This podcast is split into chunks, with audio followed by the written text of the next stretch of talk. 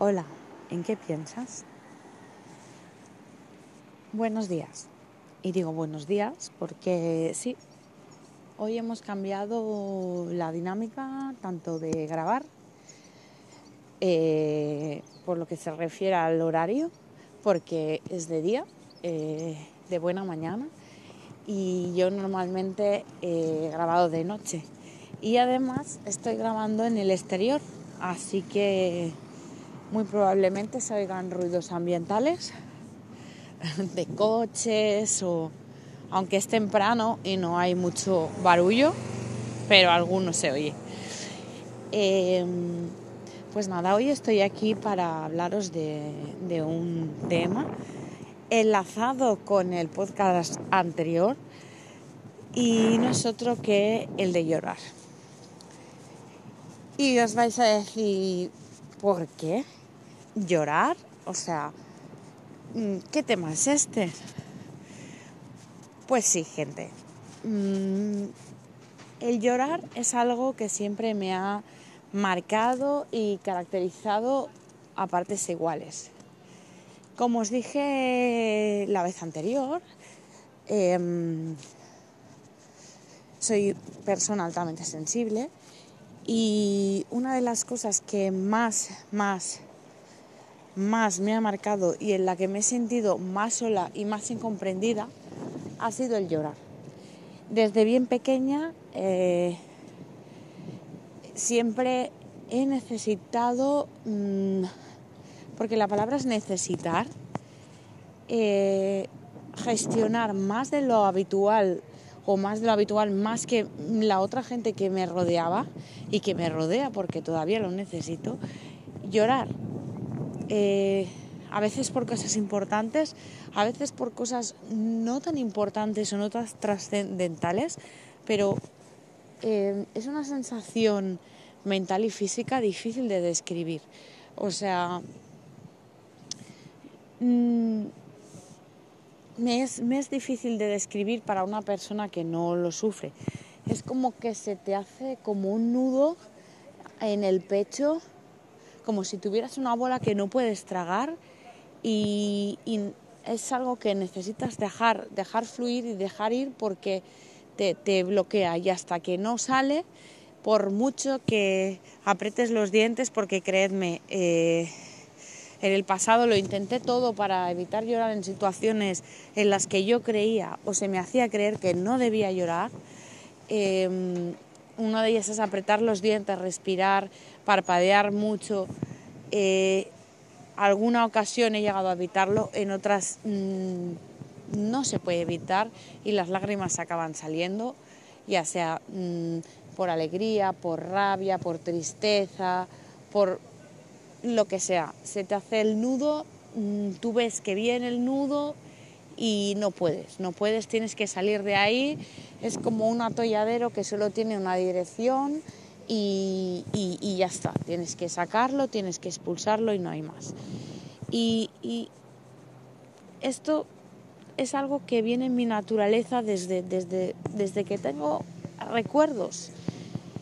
Y tanto en el colegio como a veces en mi casa, eh, siempre sobre todo en el colegio, en mi casa no tanto, pero en el colegio se me ha penalizado muchísimo.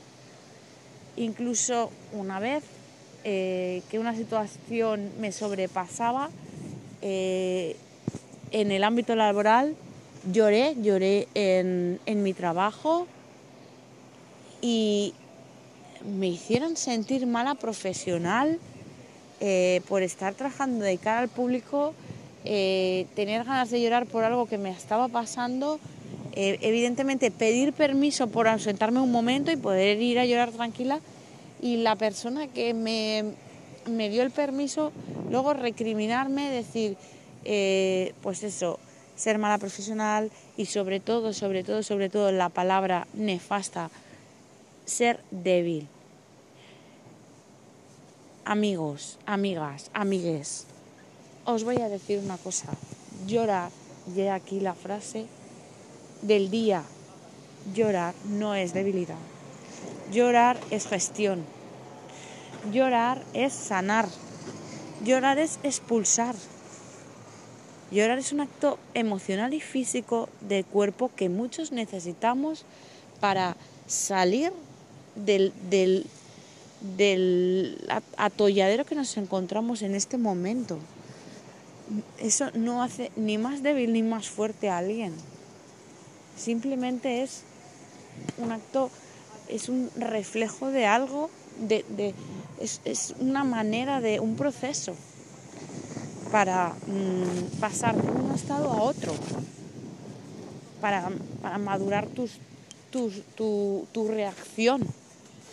No, o sea, ¿por qué hay que hacer sentir mal a una persona, hacerle creer que es débil? Porque llora, sobre todo un niño, porque cuando somos personas maduras tenemos una capacidad de raciocinio que cuando somos niños no tenemos.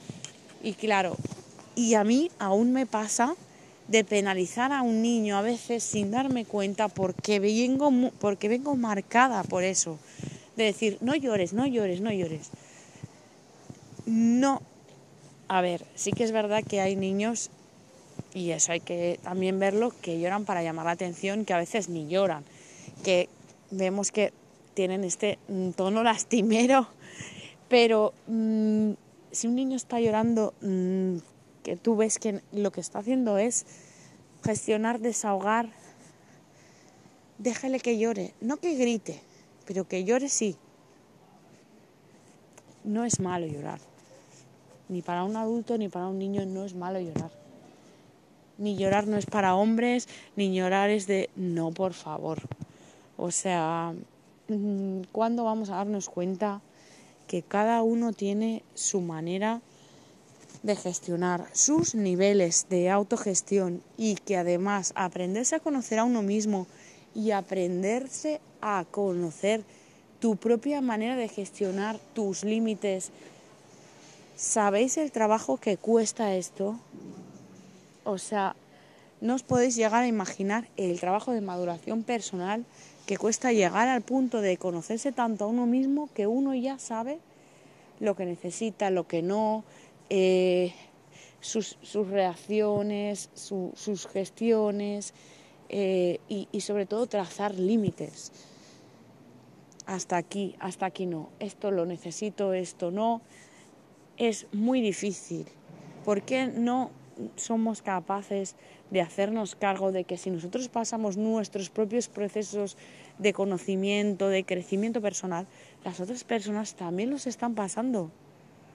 ¿Y quién somos cada uno para decirle, es que no tienes que llorar por esto? No, de verdad, no. Cada uno llora por lo que cree que tiene que llorar, por lo que siente que tiene que llorar. Y no llora por lo que no siente que no tiene que llorar.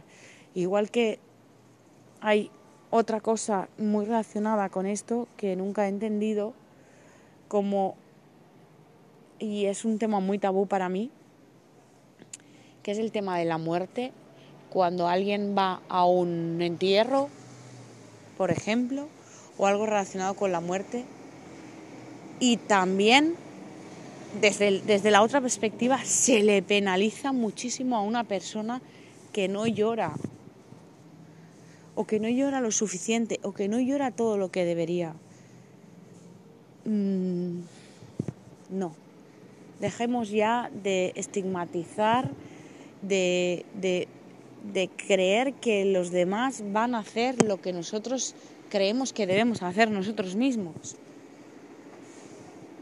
Dejamos a cada uno ser, fluir, crecer, madurar y sobre todo, sobre todo las personas altamente sensibles, no digo todas porque cada uno tiene su, sus niveles de sensibilidad y sus métodos, sus, todos, pero cada uno dejémosle ser y paremos ya de penalizar a la, a la, gente porque no hace lo que creemos que tiene que hacer.